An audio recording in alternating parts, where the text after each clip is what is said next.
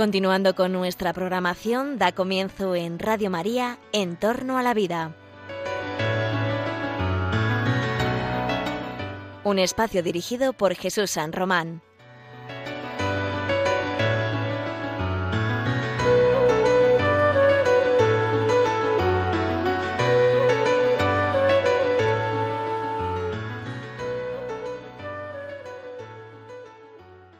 Buenas tardes, queridos oyentes de Radio María.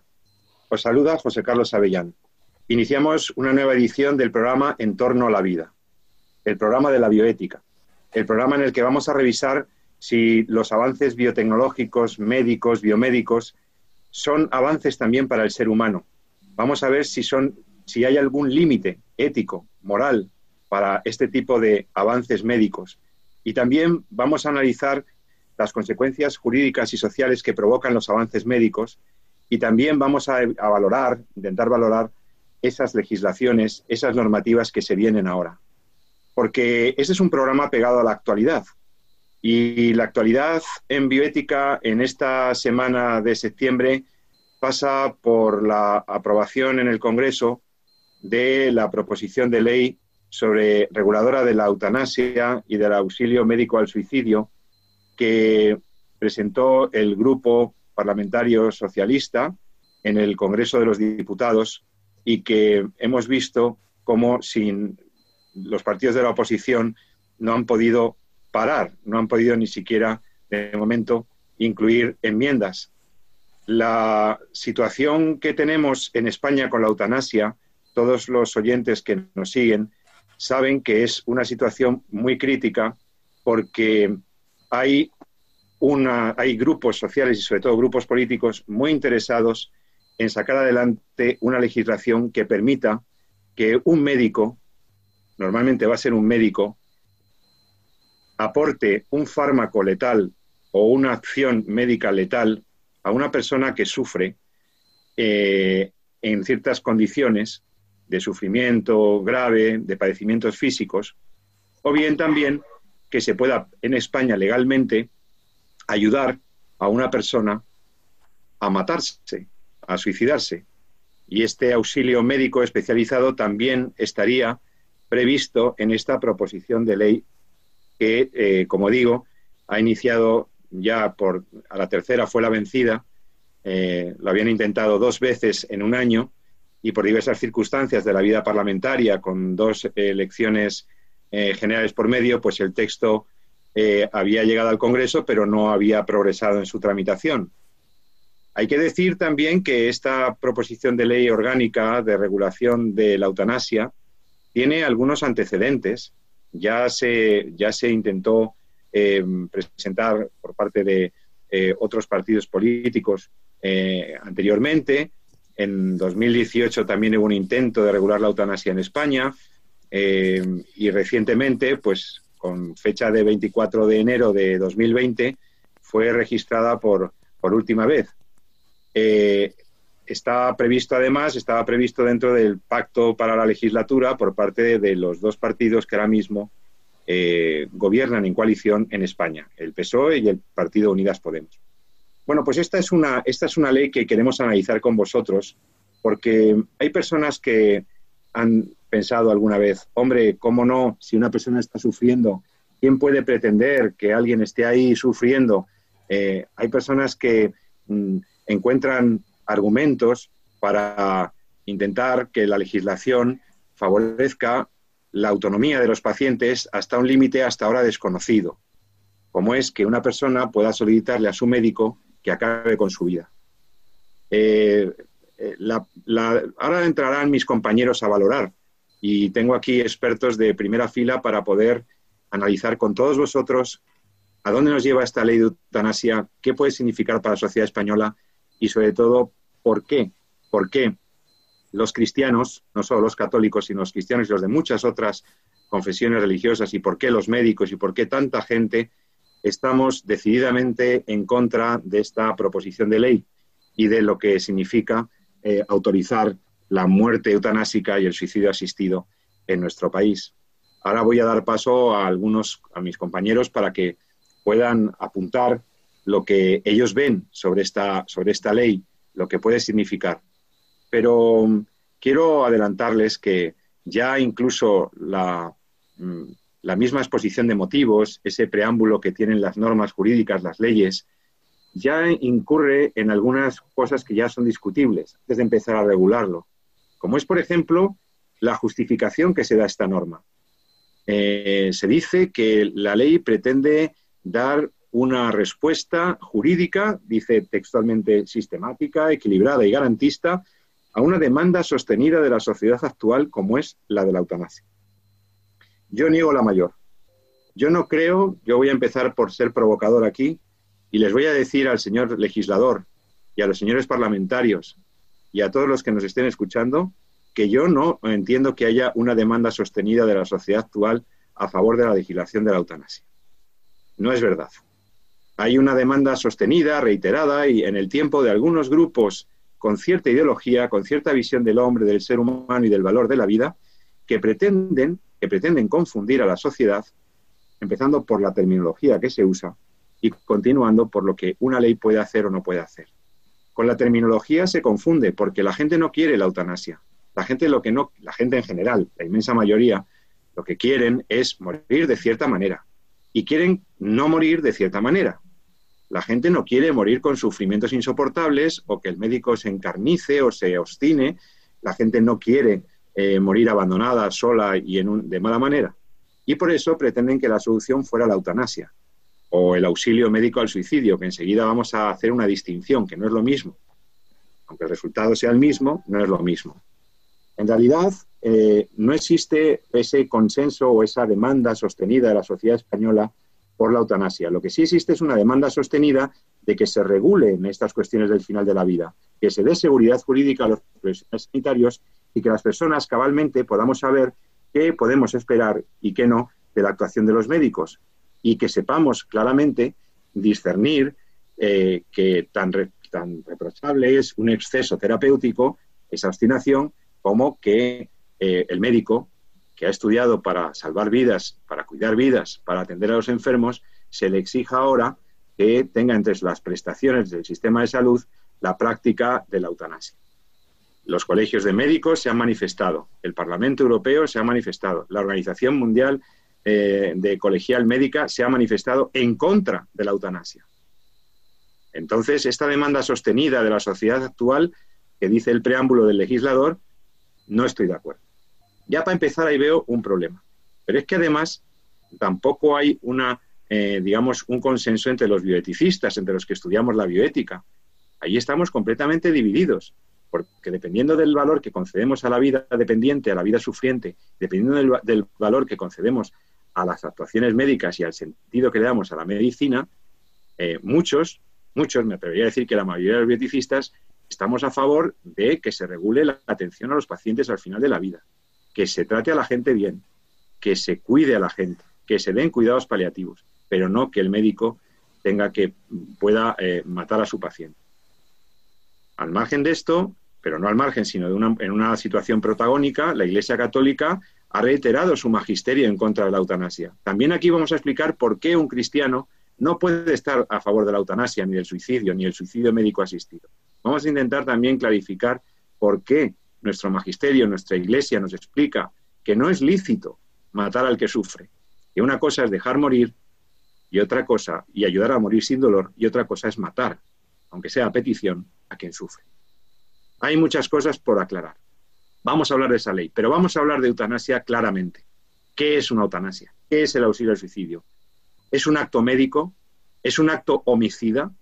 Vamos a hablarlo con dos compañeros que están aquí, que ya conocen los que siguen en torno a la vida, como son el doctor Jesús San Román, médico, profesor universitario, experto en bioética. Eh, Jesús, buenas tardes. Muy buenas tardes a todos. Bueno, pues para que tú des el punto de vista de los médicos, mm, eh, viene, que ni, viene que ni pintado que estés aquí, porque tu perspectiva como médico y estudioso de la ética es fundamental para este tema de la eutanasia. Pero también está con nosotros, eh, tenemos la suerte de que María de Torres, profesora universitaria, experta en los temas de bioética, de biojurídica, eh, estudiosa hasta la saciedad de estos temas, porque es extremadamente sensible, eh, también podrá valorar la acción legislativa y, también podrá valorar eh, qué significa para la sociedad o para la justicia o para un jurista, para una jurista como ella, que se apruebe la eutanasia en España. Eh, querida María, todavía quedan muchos trámites, queda mucho, quedan unos meses de trámite parlamentario, tiene que pasar por comisiones, como la de justicia, seguramente sanidad, tendrá que volver al, tendrá que ir al Senado, tendrá que ir al Congreso, pero tenemos la ley de la eutanasia. Lamentablemente se cumplen los augurios de que esto el gobierno quería llevarlo al Parlamento, el grupo parlamentario quería llevarlo al Parlamento y, se ha logrado. Así es, pero también, como buena, bien comentáis y hemos dicho en, numerosos programas, la eutanasia pues eh, tiene otras alternativas diferentes, ¿verdad? Y hemos hablado tanto de los cuidados paliativos, hemos hablado tanto de otras alternativas mucho más eh, enriquecedoras y gratificantes para la persona, no solamente para un católico, sino para cualquier ser humano, que merecerá la pena que también eh, hagamos referencia a ello y, demos un halo de esperanza a todos los oyentes. Y bueno, aprovecho para saludar también a todos los oyentes, deseando que hayan pasado un buen verano y retomamos en torno a la vida. Encantada de estar aquí ¿eh? nuevamente. Sí, en torno a la vida se ha mantenido ahí con los programas realizados en remoto, eh, pero la radio de la Virgen sigue, ha seguido acompañándonos este verano con una parrilla que está muy interesante y, a punto de presentarse toda la programación para el próximo, para este curso eh, que empezamos ya ahora en septiembre. Con lo cual, sí, sí, agradezco, yo también quiero mm, agradecer a nuestros clientes su fidelidad en este programa y con el resto de los programas de esta cadena. Eh, Jesús San Román, vamos a hablar de eutanasia y vamos a empezar por, clarificar un poco los términos, si te parece. Eh, ¿Qué es eutanasia y qué, no lo, y qué no es eutanasia? Bueno, es importante eh, quizá, yo creo que introduces muy bien, ¿no? definiendo cuáles son los conceptos, porque estamos viendo y lo veremos en los próximos días, sobre todo cuando se reagudice el debate sobre eh, la eutanasia en, los medios de comunicación, porque ahora ha pasado como muy desapercibido. Es curioso eh, esta última aprobación en el Congreso. Prácticamente los medios de comunicación no se han hecho eco de que esto se estaba aprobando o, se, eh, o han querido hacerlo así de forma más o menos consciente. En otros momentos de la, etapa, de la tramitación, cuando pues, en otros, otros años anteriores, 2018, 2019, cuando esto se llevó al Congreso, prácticamente había muchísimos medios hablando de este tema. Yo no sé si porque con todo el tema de la COVID y todo lo que hemos vivido en la pandemia no ha interesado hablar, mejor que esto pasase desapercibido, pero lo que sí que está claro es que cuando se habla de eutanasia en los medios de comunicación realmente se manipula mucho el lenguaje. Eh, y yo creo que se manipula de forma además consciente, con la idea de eh, tratar de impulsar o entender o que la gente entienda de una forma eh, compasiva, por así decirlo, el hecho de que en el fondo lo que se está haciendo es matando a un paciente. Se confunden, por ejemplo, conceptos como el tema de eh, la limitación del esfuerzo terapéutico o la adecuación del esfuerzo terapéutico, eso que popularmente conocemos como ensañamiento terapéutico, se confunde claramente con conceptos como eutanasia, es decir, una cuestión, por ejemplo, es no aplicar tratamientos que no tienen ninguna garantía de curación y otra muy diferente es la eutanasia, que es aplicar o poner en marcha un proceso eh, o dejar de hacer algo con el objetivo directo y claro de provocar la muerte del paciente.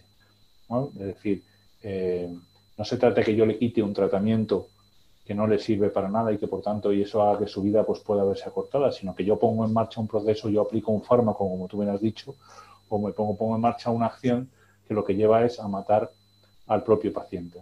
Para que nuestros oyentes se aclaren o para quizá para dejar las ideas un poquito más, más claras, eh, podríamos decir como punto de base para empezar el programa y para poder debatir sobre ello, que hablamos de eutanasia cuando lo que estamos haciendo o lo que estamos dejando de hacer, lo que quiere y el objetivo que tiene es matar al paciente. ¿vale? Ese es un poco el punto clave.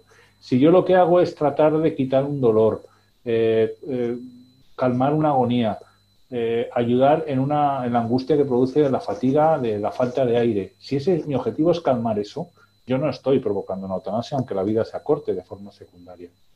Si yo quito un tratamiento porque no sirve para nada, yo no estoy haciendo una eutanasia. Hago una eutanasia o practico la eutanasia cuando lo que busco es la muerte de mi paciente. Esa es la acción directa. Y por tanto, eh, de ahí que, la, como bien has dicho, la Asociación Médica eh, Mundial se haya manifestado clarísimamente como que la eutanasia no es un acto que le corresponde al médico. Está completamente al otro lado de la acción médica. El médico no debe practicar la eutanasia porque no es lo que se espera de él ni para lo que se ha formado. Y por tanto, la Asociación Médica Mundial se opone claramente a la eutanasia. Y ten en cuenta que están ahí representadas, eh, pues ya no me acuerdo, pero más de, más de centenares de asociaciones eh, médicas de todos los países, la Asociación Médica Mundial. Y llegaron a un acuerdo hace apenas un año en el cual especificaron que desde el punto de vista médico no está justificada la aplicación de la eutanasia.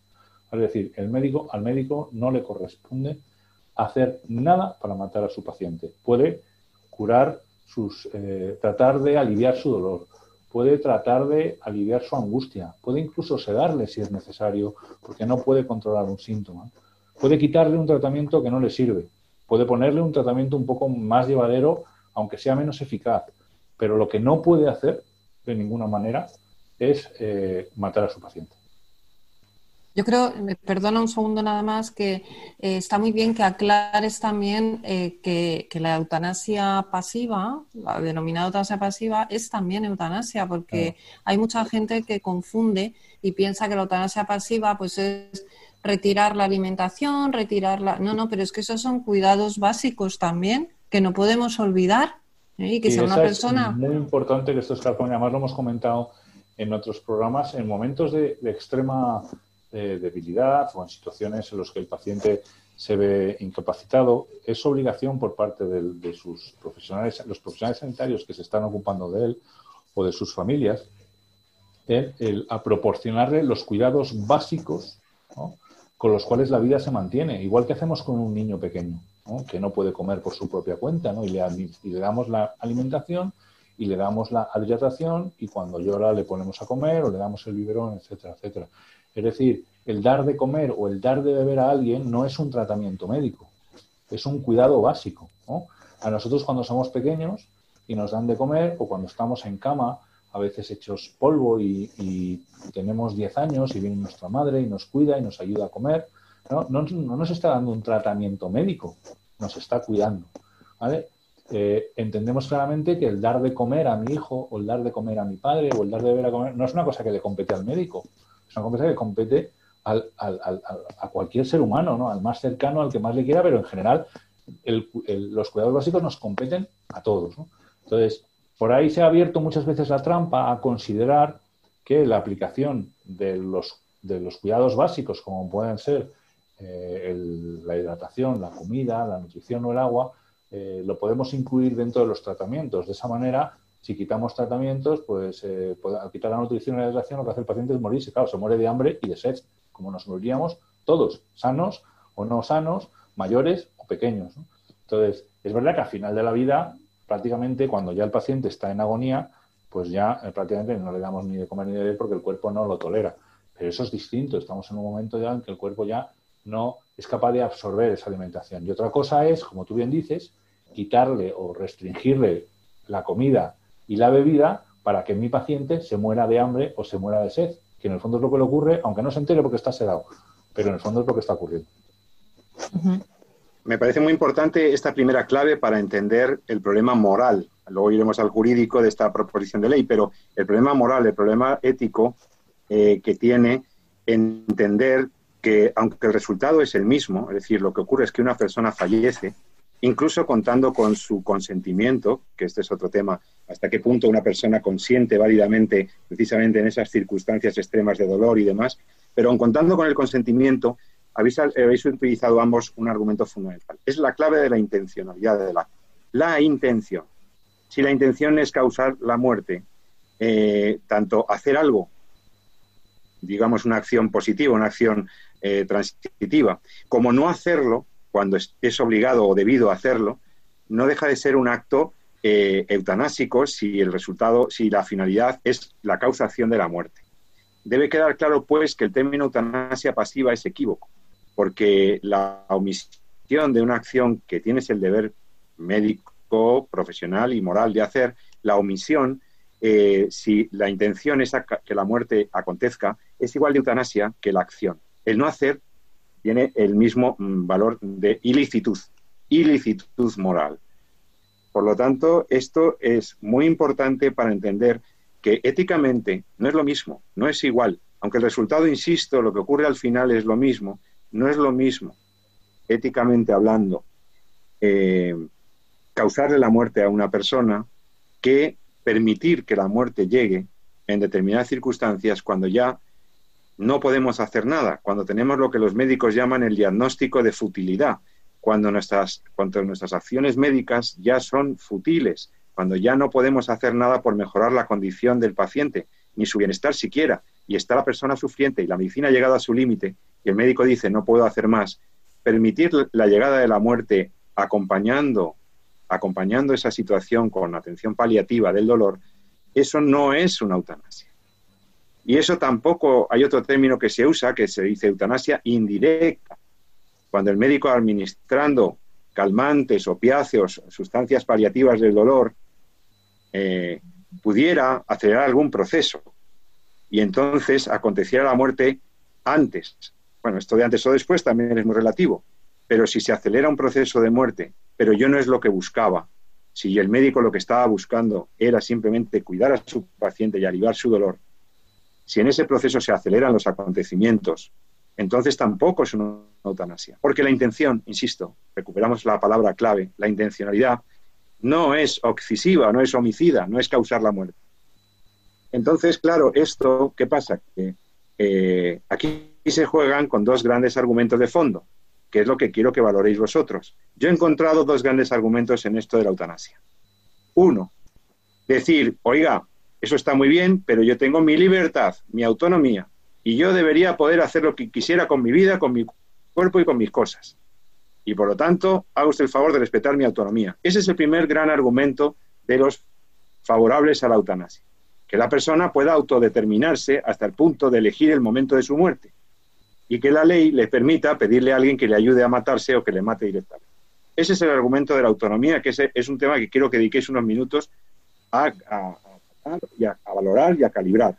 Y después hay otro argumento que se usa también en esto de la eutanasia y que me parece muy importante. Y es el tema de la indignidad o de la dignidad de la vida, de la muerte y de las personas.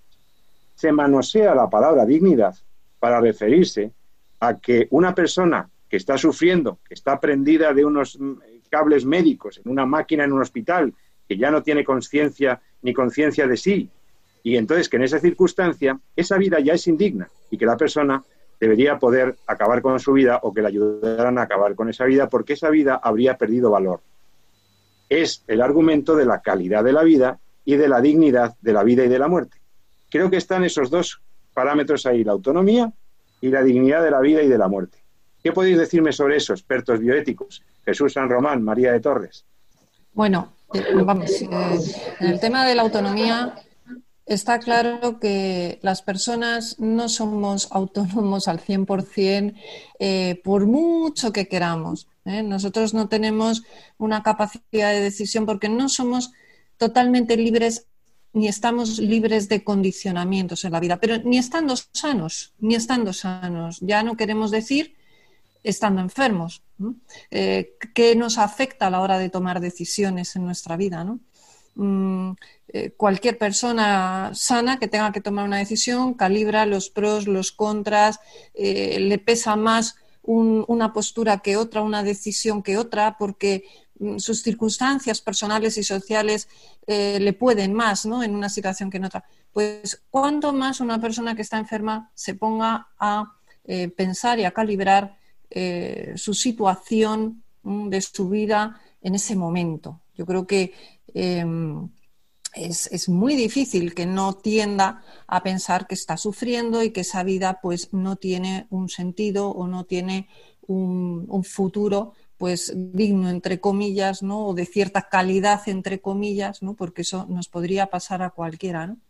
Ahora bien, mm, dentro de ese mismo argumento de lo que es la autonomía y de que no somos totalmente autónomos en nuestra vida eh, a la hora de tomar decisiones, tenemos que pensar que es que tampoco lo somos porque no somos seres individuales, somos seres sociales. Por lo tanto, la, decisión que yo pueda tomar eh, a la hora de decidir sobre si vivo o muero afecta a mi entorno social. Claro que afecta a mi entorno social. Afecta a mis padres, a mis hijos, a mis hermanos, a mis alumnos. Afecta a la sociedad en su conjunto, porque eh, lo hemos repetido en, numerosas ocasiones, la, solidaridad y la sociabilidad forma parte de lo que es el ser humano. Estamos hechos de esa manera, nos necesitamos unos a otros. Una prueba más de esta necesidad es que esas personas que estamos a veces en esa situación y los que están enfermos terminales en esa situación, más que nunca están reclamando que se ejerza efectivamente esa socialidad y esa solidaridad de unos con otros. Porque si los seres humanos en esa situación no nos apoyamos y no nos volcamos unos en otros, ¿quién lo va a hacer? ¿Vamos a ser igual que los que no son humanos? Nos vamos, a veces hay hasta otros porque me ha gustado mucho lo que acabas de decir, quería insistir. Un ejemplo precisamente de eso estaba pensando que lo hemos vivido con el tema del confinamiento. Es decir, eh, cómo nuestra autonomía, nuestro yo hago lo que quiero, ha quedado precisamente limitado y hemos sido confinados por el bien público, por el bien del social, por el bien de la sociedad y cómo ahora incluso le estamos pidiendo a nuestros hijos adolescentes que defienden con su bandera su libertad para hacer lo que quiera, el hecho de que no pueden salir a hacer botellón, de que no pueden estar en sitios con más de 10 personas. ¿Por qué? Pues porque eso nos hace daño a todos. Es decir, como muy bien dices, la autonomía en la sociedad en la que vivimos está restringida, está condicionada. No hay derechos eh, tan autónomos, tan autónomos, tan autónomos. No hay derechos ilimitados, por decirlo de alguna manera, ¿no? para que nos entiendan los oyentes. ¿no? Todos tienen unos límites y uno de ellos efectivamente es este, ¿no? que, vivimos en sociedad. ¿Quieres decir algo, Pepe? Perdona. Y luego ya el tema de la indignidad, eh, si quieres lo retomamos luego. Sí, ahora, ahora mismo, pero esto es muy importante. Creo que hay dos cosas que, em, que, habéis dicho que es fundamental eh, resumir de la siguiente manera, en mi opinión. Primero, la autonomía del hombre, del ser humano, es real, el ser humano es un ser autónomo, pero esa autonomía no es absoluta. Es decir, uno no puede hacer muchas cosas que quisiera hacer. Pero mucho menos eres autónomo precisamente cuando estás gravemente dependiente en un hospital, con muchas limitaciones, cuando tu misma capacidad para, asumir la responsabilidad y las consecuencias de tus acciones está gravemente eh, limitada, mermada por la enfermedad, por el sufrimiento, etcétera.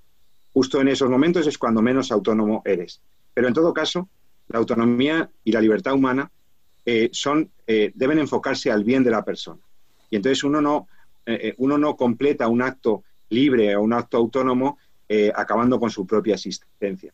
Y mucho menos, aquí estamos hablando de la eutanasia, en donde interviene un tercero, es decir, interviene otro señor o señora que lleva una bata blanca, que ha estudiado medicina y al que se le exige o se le pide eh, ya veremos si se podrán librar con la objeción de conciencia y demás en los sistemas públicos de salud, se le pide a este médico o doctora o doctor que acaben con, la propia vida de una persona que en ese momento no parece valorarla. Entonces, eh, lo primero, la primera crítica a la autonomía es, un tema antropológico, es un tema de sentido común. Yo no puedo todo lo que quiero, yo no soy autónomo en, eh, en sentido absoluto y mi libertad está limitada. Pero es que, eh, además, insisto, esto no es un suicidio. Aquí lo que se está legalizando, lo que se pretende legalizar en España, es que una persona mate a otra o le ayude de manera eficaz y técnica a que acabe con su propia vida. Estamos ante dos cosas diferentes con un mismo resultado y con una misma inmoralidad. Ahora, aquí entra el tema de la dignidad, porque hay gente que dice, ya, pero es que en esas circunstancias, ya, ¿de qué dignidad hablamos? Yo lo que quiero es una muerte digna. ¿A esto qué contestamos? Bueno, mm, yo contestaría que la dignidad la tenemos todos mm, desde, vamos, desde el mismo momento que nos conciben hasta el día que nos morimos. Eh, no cambiamos. Somos, seguimos siendo las mismas personas. Mm, nuestra puede cambiar la calidad de la vida, eso no lo va a, a, dudar nadie, ¿no? Es decir, la calidad de la vida cambia, pero la dignidad no cambia. Y si nos dejamos llevar solamente por la calidad de vida que tenemos, vamos, eh, muchos momentos de nuestra vida, yo diría de nuestro día, ¿eh? Eh, en fin, no sé, la de, la de cosas que diríamos por, por no estar pasándolo bien, ¿no? hombre, no salvando las distancias, lógicamente, ¿no? Pero la calidad de la vida es algo que se tiene en un momento, en otro momento se tiene otra, en otro momento se tiene otra, dependiendo de las circunstancias, de la edad, de las enfermedades, de, la situación personal, familiar, social, pero la dignidad de la vida se tiene siempre, porque eso es algo ontológico innato a la persona porque es eso, persona. No tienen dignidad otros seres, pero las personas, los seres humanos, tenemos dignidad desde que nos conciben hasta que nos morimos. Y si perdemos ese dato de vista, entonces vale todo, absolutamente todo. Hoy valdrá la eutanasia, mañana será otra cosa, me da igual, la que se decida en el Congreso, en el Congreso, en el Senado, en el país que sea. Eh, y no podemos perder de vista, porque esto que estoy diciendo yo no lo digo yo porque lo piense yo así, lo dicen, bueno, todos los filósofos, mm, por no meterme ya en cuestiones de teología, filósofos y todas las declaraciones de derechos que protegen la dignidad de la persona. Por eso mismo, ¿por qué la recogen? Porque es algo que es innato a la persona. ¿eh? Y lo único que hacen es... Sí, pues coincido eh, ciegamente con lo que está comentando, eh, lo que está comentando María, ¿no? Es evidente, y ella ha puesto un ejemplo muy bonito, ¿no? Es evidente que hay algo inherente a la persona que le garantiza por eh, el simple hecho, por ejemplo, de que existan unos derechos humanos que son universales en el tiempo y en el espacio. ¿no? Quiere decir, eh, la propia sociedad de personas en la que minutos se ha reconocido a sí misma que por el hecho de ser persona, todos los estados, todas las sociedades, en todo momento y en el pasado y en el futuro, están obligadas a reconocer unos derechos a sus ciudadanos, que es lo que llamamos Declaración Universal de los Derechos Humanos. Y eso lo hacemos porque entendemos que el hecho de ser persona nos configura un estatus que no es un estatus que nos ganamos por el hecho de haber conseguido determinadas capacidades o haber sido capaz de haber recibido unos estudios concretos. No es algo que consigamos, sino que es algo que llevamos por lo que somos, persona. Y esto es muy importante, y eso es lo que llamamos dignidad. Lo que pasa es que, como bien te has dicho al principio, Pepe, eh, en esa pendiente resbaladiza en el cual el, eh, no queremos límites y queremos ser nosotros eh, esa hipertrofia del principio de autonomía, claro, nosotros mismos somos los que tenemos que generar un entorno argumental, un contexto en el cual, en función de lo que yo decida, pues yo me puedo, puedo entender si mi vida deja de ser digna para mí. Y por tanto, ya no, incluso, como ha pasado en Holanda, todos lo sabéis, lo hemos hablado, incluso puede no haber una enfermedad grave, simplemente con el hecho de que yo no quiera vivir, porque entienda que mi vida no, me, no vale la pena, ya mi dignidad para mí no vale y por tanto puedo pedir que me maten. Lo cual es ya el, aborrecible ya de todo. Y además, como bien has dicho, le puedo pedir que me mate a un médico. Entonces, eso es porque hemos perdido precisamente ese sentido de lo ontológico de la dignidad. Y es que todos somos dignos no por lo que hemos conseguido, sino por lo que somos. Estás escuchando Radio María, el programa En torno a la vida, en Radio María. Puedes comunicarte con nosotros enviándonos un mensaje al correo electrónico de nuestro programa, eh, que, puedes hacerlo escribiendo a en torno a la vida arroba radiomaria.es. En torno a la vida arroba radiomaria.es.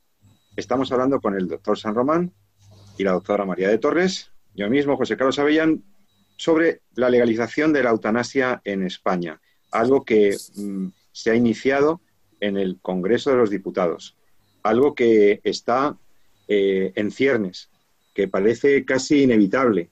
Los partidos de la oposición han presentado proposiciones de ley alternativas, defendiendo los cuidados paliativos sobre todo, como la única alternativa digna de un Estado de Derecho y de las libertades de las personas, pero no han tenido mucho éxito somos los de la sociedad civil los que nos tendremos que eh, organizar para intentar generar una respuesta civilizada a una ley injusta como la que viene. Una ley que preconiza que cuando se produzca lo que llama el entorno eutanásico, cuando, se, cuando una comisión evaluadora valore que una persona está en ciertas circunstancias de sufrimiento eh, difícil de soportar y esa persona dé un consentimiento informado, en España un médico va a poder acabar con nuestra vida. Esto es, amigos, un retroceso enorme en nuestra legislación, es un retroceso enorme en el progreso que habíamos hecho a favor de la defensa de los derechos humanos, de la dignidad de todas las personas. Entonces, sobre eso vamos a seguir hablando, pero también vamos a hablar sobre la ley, pero también vamos a hablar sobre esas alternativas que desde la sociedad civil se están planteando, iniciativas y alternativas que podremos comentar con todos vosotros ahora, porque incluso hay ciudadanos que ya se están organizando en una plataforma, una plataforma de estas bien organizada, donde se puede apoyar eh, una alternativa, una visión de los cuidados paliativos, una defensa de la dignidad del hombre completamente alternativa a esta legislación. Eh, vamos a hacer una pausa de un minutico, un minuto y medio, y estamos con vosotros en Radio María ahora mismo, con todos vosotros.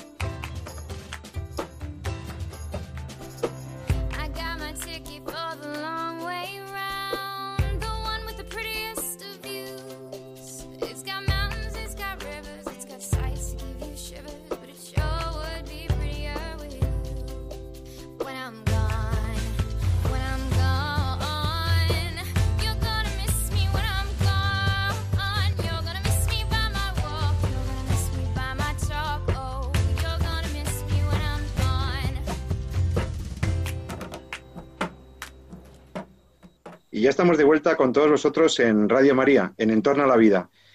El programa que, conducido hoy por, por José Carlos Avellán, tiene expertos como Jesús San Román y María de Torres hablando con nosotros, con todos nosotros, sobre el preocupante proyecto de ley que el Gobierno ha, impulsado, el Grupo Parlamentario Socialista ha impulsado para eh, que en España se autorice legalmente la eutanasia y el suicidio médicamente asistido.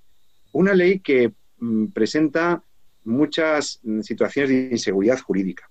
Una ley que algunos hemos criticado incluso públicamente porque lejos de proponer una verdadera alternativa humanista a la medicina y al sufrimiento humano, lo que hace es eh, ponernos en un doble callejón sin salida. Un retroceso jurídico monumental porque ahora los médicos podrán matar a sus pacientes y eso es algo que no creíamos que pudiera volver a ocurrir. Y un retroceso también porque desnaturaliza completamente eh, la relación médico-paciente. Creo que en el momento en que en una sociedad eh, se autoriza la eutanasia y la ayuda médica al suicidio, entramos en una pendiente resbaliza muy peligrosa. Porque, como se ha visto en Holanda y en otras experiencias de otros países, los pocos países que lo tienen legalizado, porque son cuatro países los que lo tienen legalizado. Y uno de ellos solamente tiene legalizado el auxilio al suicidio. Pero bueno, eh, dadas las circunstancias, cuando se autoriza este tipo de normas, lo que ocurre es que eh, se genera en la sociedad también una desconfianza, una inquietud respecto a lo que le puede ocurrir a uno en el hospital. Porque ya en Holanda se empezó porque las personas sufrientes con graves padecimientos incurables, con la actuación y el control de la Fiscalía, pudieran eh, terminar su vida por acción del médico, eso se inició en Holanda hace algunos años, pero ya tenemos testimonios y tenemos prueba empírica de cómo en Holanda las famosas eutanasias eh, holandesas han dejado de ser eutanasias libres y voluntarias y han pasado a ser eutanasias no voluntarias. Esto es, eutanasias que se practican a personas eh, sin contar con el suficiente consentimiento informado. Pero el problema de la eutanasia no es solo el consentimiento informado. El problema de la eutanasia es cuando una sociedad completa desvaloriza de tal manera la vida dependiente, la vida sufriente, como para pensar que son vidas que no merecen ser sostenidas, como para pensar que son vidas que no deben ser atendidas. Cuesta mucho dinero. Y entonces es más barato eh, generar una pequeña inyección de cianuro y acabar con las personas que sufren. Y se empieza por ahí. Y luego se continúa como en Bélgica con los neonatos defectivos, con los niños recién nacidos. Y luego se continúa con las personas que tienen alguna discapacidad, que esto es lo que también prevé la ley española, que personas con circunstancias de discapacidad también, si tienen padecimientos psicológicos graves, también se puede acabar con su vida. Sí, sí, lo que oyen. Eso está en el proyecto de ley. No solamente estamos hablando de enfermos terminales gravemente sufrientes, se va a poder matar a personas ni tan sufrientes, sino que lo pidan en circunstancias de padecimiento psicológico, ni, ni tan moribundas. ¿eh? Se va a poder hacer la eutanasia. Entonces, ¿qué quieren que les diga? Yo estoy muy preocupado de que esto se haya podido aprobar en España. Esperemos que en el Senado o en alguna otra se pueda parar. Pero os decía antes de la pausa, queridos oyentes, que además del de, proceso legislativo y lo que los políticos puedan, las fuerzas políticas puedan hacer para eh, apostar por los cuidados paliativos y dejar de apostar por la eutanasia, más bien debemos ser los ciudadanos libres y responsables los que nos hagamos cargo de que esas vidas tienen un valor y que somos nosotros los que tenemos que luchar por esas vidas y que somos nosotros los que nos tenemos que organizar para parar este desastre que es la eutanasia, la legislación eutanásica. Insisto en lo que os decía en mi editorial. Nadie quiere la eutanasia. Lo que quiere la gente es no sufrir. Lo que quiere la gente es sufrir, no sufrir indebidamente. Lo que quiere la gente es morir de cierta manera. Lo que quiere la gente es poder despedirse de los suyos, no como ha ocurrido con tanta gente durante el COVID. Lo que quiere la gente es no, eh, que el médico no se ensañe con un tratamiento inútil. Y eso los médicos ya no lo hacen. Abrumadoramente, mayoritariamente, los médicos no se ensañan. Los médicos dejan ir a los pacientes cuando no pueden atenderlos más, cuando no pueden mejorar su situación. Y que, y que me contradiga el médico que me está escuchando ahora que está, está aquí con nosotros en el programa, el doctor San Román. La medicina no está hecha, no, tiene, no podemos dar ese poder al médico, y mucho menos la obligación de hacerlo. Y por eso nos estamos organizando, ¿verdad? Y nos estamos organizando para intentar eh, frenar este proceso legislativo y este proceso social tan triste. Amigos, hay esperanza. Y hay esperanza primero porque Dios y la Santísima Virgen no nos van a abandonar, pero también porque hay ciudadanos responsables que han sabido organizarse.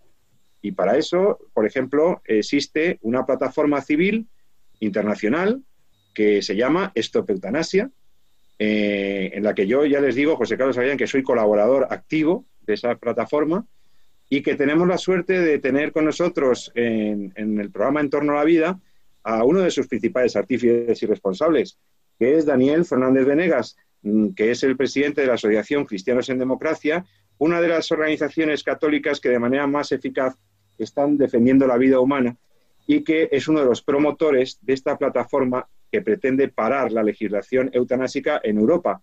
Daniel es, eh, es, emprendedor, es empresario y sobre todo un católico comprometido con la vida. Querido Daniel, Dani, bienvenido a En torno a la vida. Gracias por estar esta tarde, un miércoles al mediodía, con nosotros en medio de todas tus ocupaciones. Muchas gracias. Muchísimas gracias a ti, José Carlos, y a Radio María por la oportunidad también que nos ofrecéis en este programa.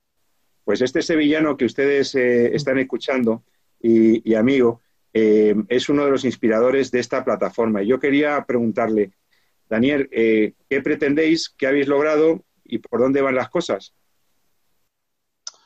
Bueno, pretendemos, en la medida de las posibilidades, en primer lugar, la plataforma nació cuando vimos una noticia de que se habían entregado 100.000 firmas a favor de la eutanasia y de la tramitación de esta ley en el Congreso.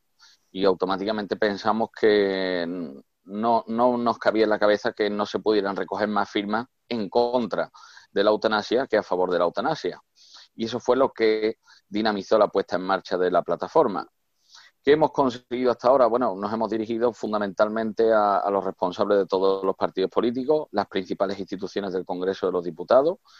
Incluso la presidenta del Parlamento nos contestó que no estaba dentro eh, de sus funciones el, el paralizado, ¿no? La tramitación de la ley. pero sobre todo últimamente a, ir sumando voluntades, asociaciones por toda España. Ya hay casi un centenar de asociaciones que se han adherido al manifiesto y la intención de la plataforma es, por supuesto, paralizar ese trámite de la ley, más que nada con las circunstancias que nuestro país ha vivido en los últimos meses y que se le dé prioridad absoluta a una ley de cuidados paliativos que verdaderamente sí que es necesaria en España. Perfecto, Daniel. ¿Y cómo se puede, cómo puede la gente adherirse? Pueden leer el manifiesto y si están, es muy cortito y si, y si están de acuerdo, eh, que ya les digo yo que es muy sensato lo que se dice en ese manifiesto, está muy bien. Eh, entonces, que entramos eh, a, una, a una página o a un espacio para firmar. ¿Cómo va eso? Correcto. lo estamos haciendo mediante, mediante firma digital, ¿vale? La plataforma es www.stopeutanasia.eu con la ah, extensión de... Eutanasia, todo junto, estopeutanasia.eu, porque es de Europa, claro, EU al final, no Correcto. es. Vale, vale. ¿Vale? Y ahí mismo está, efectivamente, ahí mismo está tanto el propio manifiesto que puede firmarse como un apartado que tenemos para aquellas personas que deseen colaborar recogiendo firmas en papel porque entendemos que también hay una gran mayoría social que no domina las nuevas tecnologías, que no tiene acceso a las nuevas tecnologías como para llevar a cabo ese proceso de apoyo. Y estamos recibiendo en las últimas semanas decenas de solicitudes de voluntarios que nos van a ayudar en sus entornos ya físicos con, con los documentos en papel a recoger también más firmas. Desde Cristianos en Democracia y desde la plataforma Stop Eutanasia, ¿qué le dirías a la gente para que se anime a firmar eh, físicamente o electrónicamente? Pues fundamentalmente que, la defensa de la vida los necesita hoy en día. Hoy en día más que nunca eh, España necesita que la sociedad vuelva de nuevo a la calle a defender mm, algo tan fundamental y tan elemental como la vida. Acabamos de, enterrar a, más de 40.000 ancianos.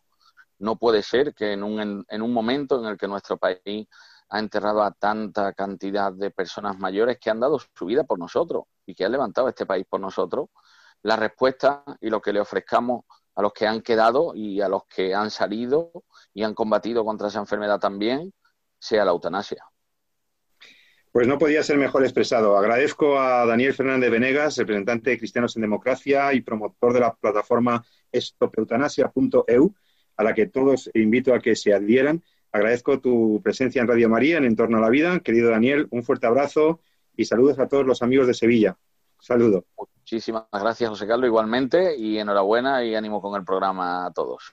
Pues el programa se nos ha acabado, se nos ha ido el tiempo. Fijaos qué rápido, apenas hemos podido siquiera comentar la, la ley. Habrá que, habrá que seguir haciéndolo en los próximos programas. Pero sí creo que hemos conseguido, queridos amigos, clarificar algunas cosas sobre la eutanasia y sobre su ilicitud moral y llegamos a algunas conclusiones. Compañeros, Jesús San María de Torres, en 30 segundos cada uno. ¿Qué conclusión sacamos de este programa? Bueno, yo creo que efectivamente va a ser una. Vamos a tener que hablar mucho más de lo que eh, de lo que supone la eutanasia, porque esto no acaba, no acaba más de, empezar. Pero yo sí resumiría en 30 segundos, como, como bien has dicho, eh, de el, el respeto absoluto a la dignidad de la persona y el entendimiento de que el médico está para servir a su paciente, no para eliminar a su paciente. María de Torres.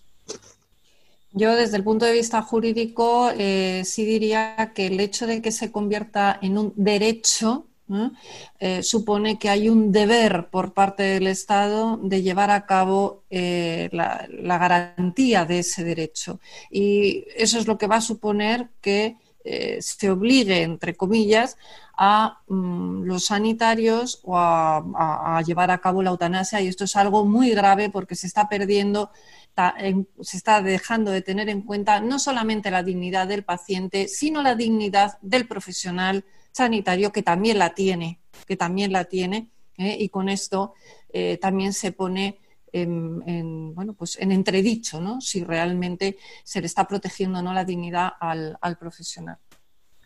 Pues como ya eh, decía, decíamos hace tiempo y decía la Conferencia Episcopal Española en un famoso comunicado, toda vida vale, toda vida tiene un valor, toda vida tiene valor incluso cuando la persona parece, el titular de esa vida, el titular de ese bien que es la vida humana, parece y era no, no valorarlo.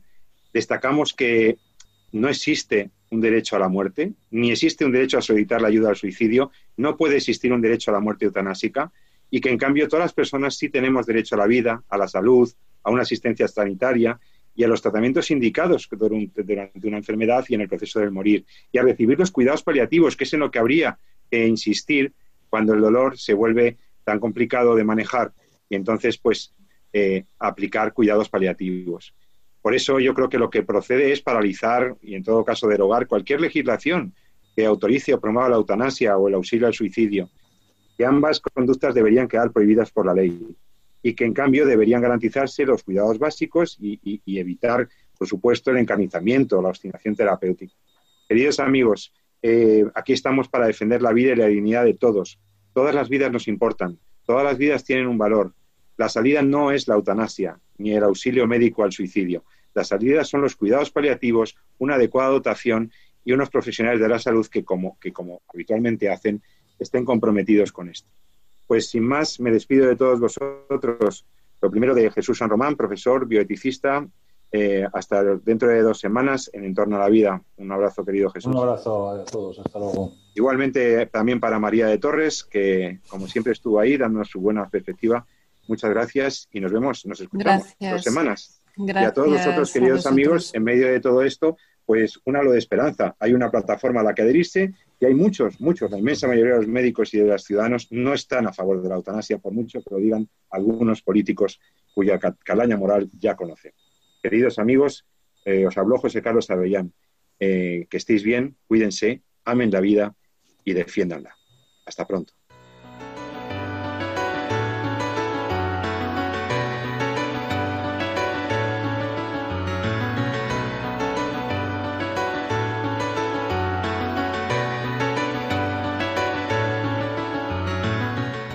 Finaliza así en Radio María, En torno a la vida. Un programa dirigido por Jesús San Román.